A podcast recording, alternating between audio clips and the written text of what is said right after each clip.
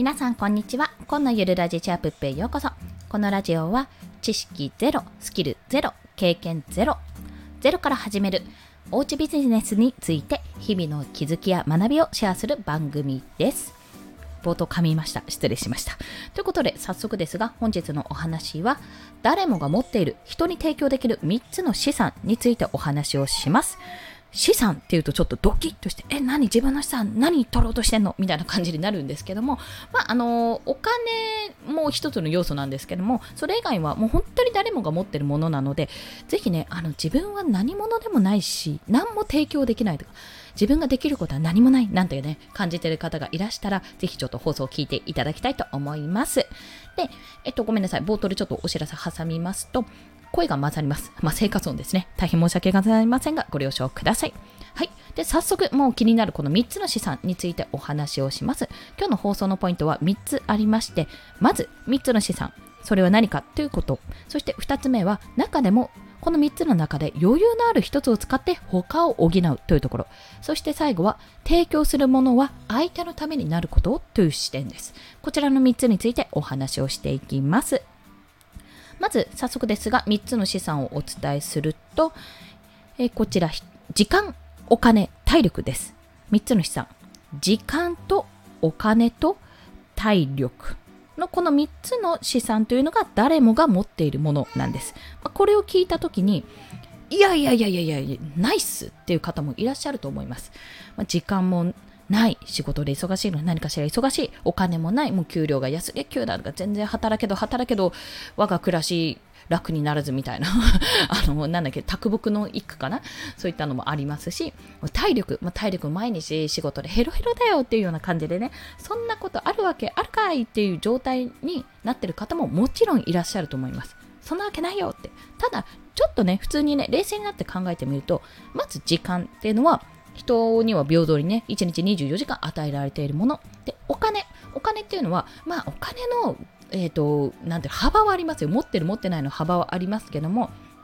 もちろん借金があるって方もいらっしゃると思うし、毎日生活カツカツですって方もいらっしゃると思います。まあ、なので、こちらも一概に言えませんが、でも持ってることは持ってますよねってとこ。働いてればお金は持ってるし、まあ、貯金をしてれば貯金も持ってるし、例えば投資とか、えっ、ー、と、な、なんだ出てこない、投資とかね、なんか自分の不動産とか、あと物もある意味お金になるじゃないですか。売れればお金になるってものを持ってるのであれば、それはお金を持ってるのも道義っていうようなところです。そして、あ保険とかもそうですね。で、3つ目は体力。まあ、体ですよね。体は資本と言います。まあ、この自分が体を使ってできることっていうのがあるので、まあ、この体力も、よっぽど病弱とか、よっぽど体力がないとか、そういったことがない限りは、まあ、基本的に生きていくだけの体力はあるはずです。で、この3つがあるってことは、この3つを使って逆を言えば、何でも提供できるんですよ。ということなんです。それはなんか体力え何？体を体を何？腎臓とか振るわけ？みたいなそんな話じゃなくてこの3つを使っていかに相手に相手の力になることをやっていくかっていう話になるんですね。まず、あのその第2段階として、中でも余裕のある一つを使って他を他を補うというお話を、2つ目のお話をこっちからからさせていただきます。そしてこの3つの資産っていうのを先ほどお話ししたんですけど、中でも余裕のある一つを使って他を補うということ。これは先ほど言った通り、もう毎日仕事ばかりでくたくたで、もう休みの日も体を休めるので精一杯と、お金もカツカツ、時間もない。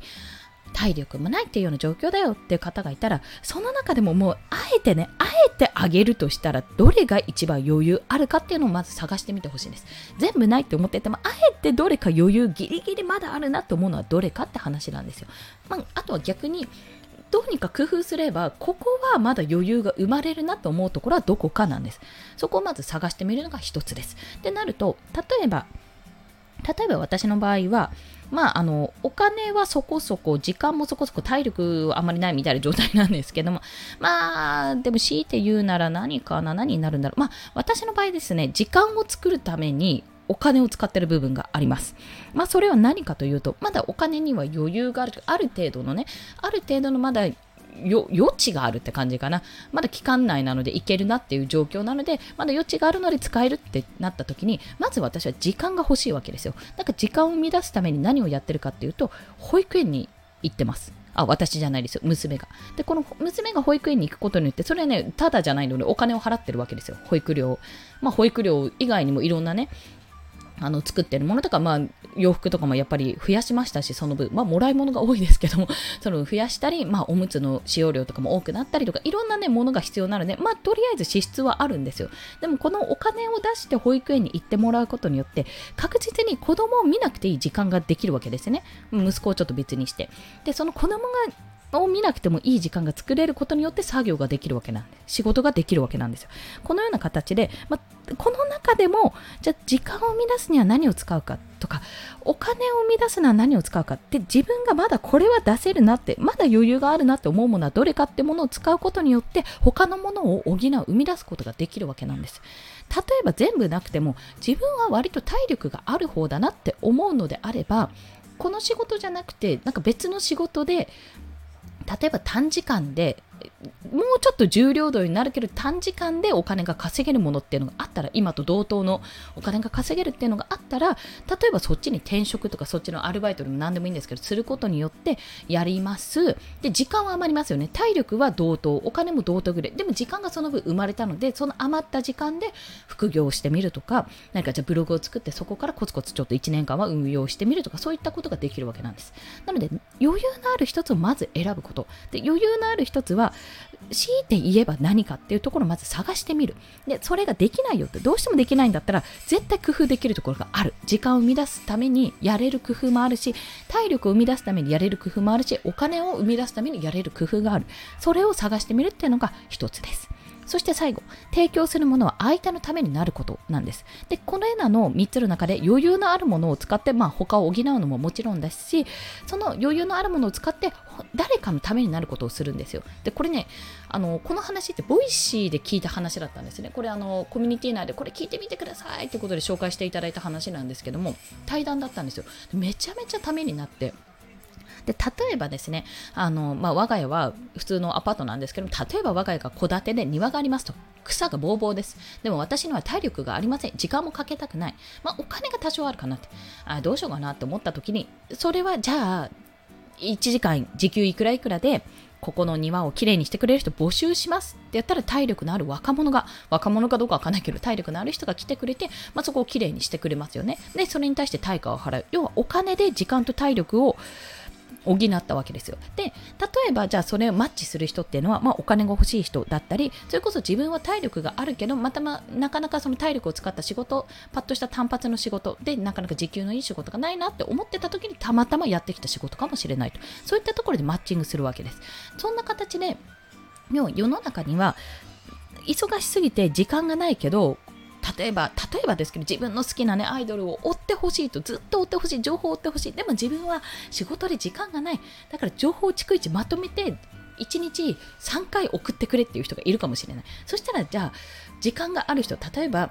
あのまあ、比較的こう SNS とか見ている余裕ニュースとか追ってる余裕がある人がじゃあ1日3回それまとめるようにしますねっていった形で朝昼晩と送りますって形もできるわけですよ。でそれってもしかするとその時間がある人にとってはいやそんなの余裕でしょ。いつもだってスマホ見てるしって思う人がいるかもしれない。でもその一方ではその忙しすぎてスマホを見る余裕すらないっていう人がいるかもしれない。でそこでマッチングするわけですね。だからこそ自分には何もないって思ってても自分が持ってるその3つの資産を使って誰かの何かを絶対解決できるんです。ただそこに出会えてないだけっていうことを一つ今日はお話をさせていただきました。だからこそ、あの自分の時間は全部自分に使うのはあ自分の時間というか資産を全部自分に使うのはありなんですけどもなんかこれを使って誰かに何かできないかなって考えた時にそこから人とのつながりが生まれたり、まあ、そこからね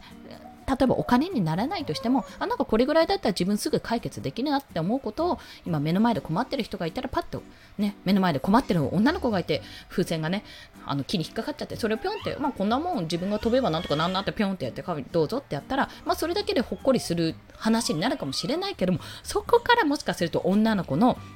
親御さんが近くにいて保護者の方が近くにいていや実はってあの身体能力高いのジャンプなんかやってたんだ陸上やってたんですってあ本当に今さって自分スポーツ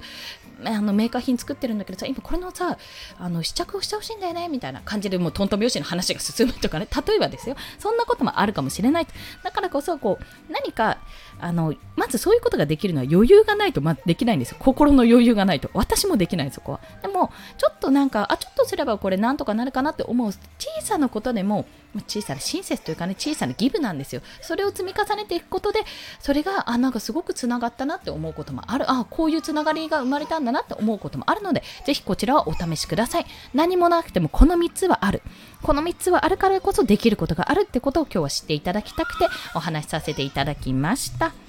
はい。ということで本日の合わせて聞きたいは、まあ、そんな中で三主さんを持ってるってことが分かったかと思うんですけども、まあ、自分のために使うようにまあなるべくお金をかけずに知識を得たなって思ってる方がもしいらしててまだ体験されてない方がいたら、まあ、無料で得られるオーディオブックのこちら記事ですねブログの記事をご紹介します、まあ、ビジネスに役立つメンタリスト DAIGO さんの書籍参戦というお話をしております。こちらのブログ記事のリンクを貼っておきます。でこれはまあ Amazon Audible っていう本なんですけども、まああのー、まあ、登録すると、とりあえずね、今何日だろう、基本的に30日間無料会員でできるんですよ。で、本を買うじゃないですか。まあ、買うというか、もらえるんですけども、コインっていうのがもらえて、本を1冊好きなのを選べて、それを聞けると。で、自分で解約したところで、無料期間中に解約しても、その本はなくならないんですね。なので、実質無料で1冊もらえると。まあ、これは私の場合は、まあ、一番最初にやっぱメンタリスト DAIGO さんの本っていうのが、すごくライティングとか、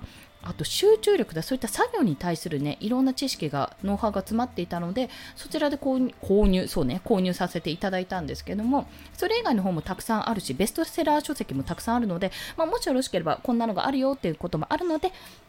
ブログ記事として載せていただくのでよろしければご覧くださいそれでは今日もお聴きくださりありがとうございました。この放送いいねと思われた方、ハートボタンもしくはレビューなど書いていただけると嬉しいです。また、スタンド FM では1日3放送しております。フォローしていただけると通知が朝昼晩と飛びますので、よろしければフォローもお願いいたします。まあ、そんな感じで、ちょっといろんな情報を皆様にお伝えしようと思いまして、いろんな視点からちょっとお伝えできるようにね、ネタ探し頑張っていきたいと思います。メルマガもね、なかなか進んでないんですけども、これもね、一個一個ね、多分一番最初ができれば、あとは芋づる式でボンボンボンボン出てくるんですよ。どっから始めたらいいかってところをね、今考えておりましたので、もしよろしければ、できた暁には、もう早速お知らせをさせていただくので、それをお待ちくださいというお話でした。それでは今日もコツコツ頑張っていきましょう。コンでした。ではまた。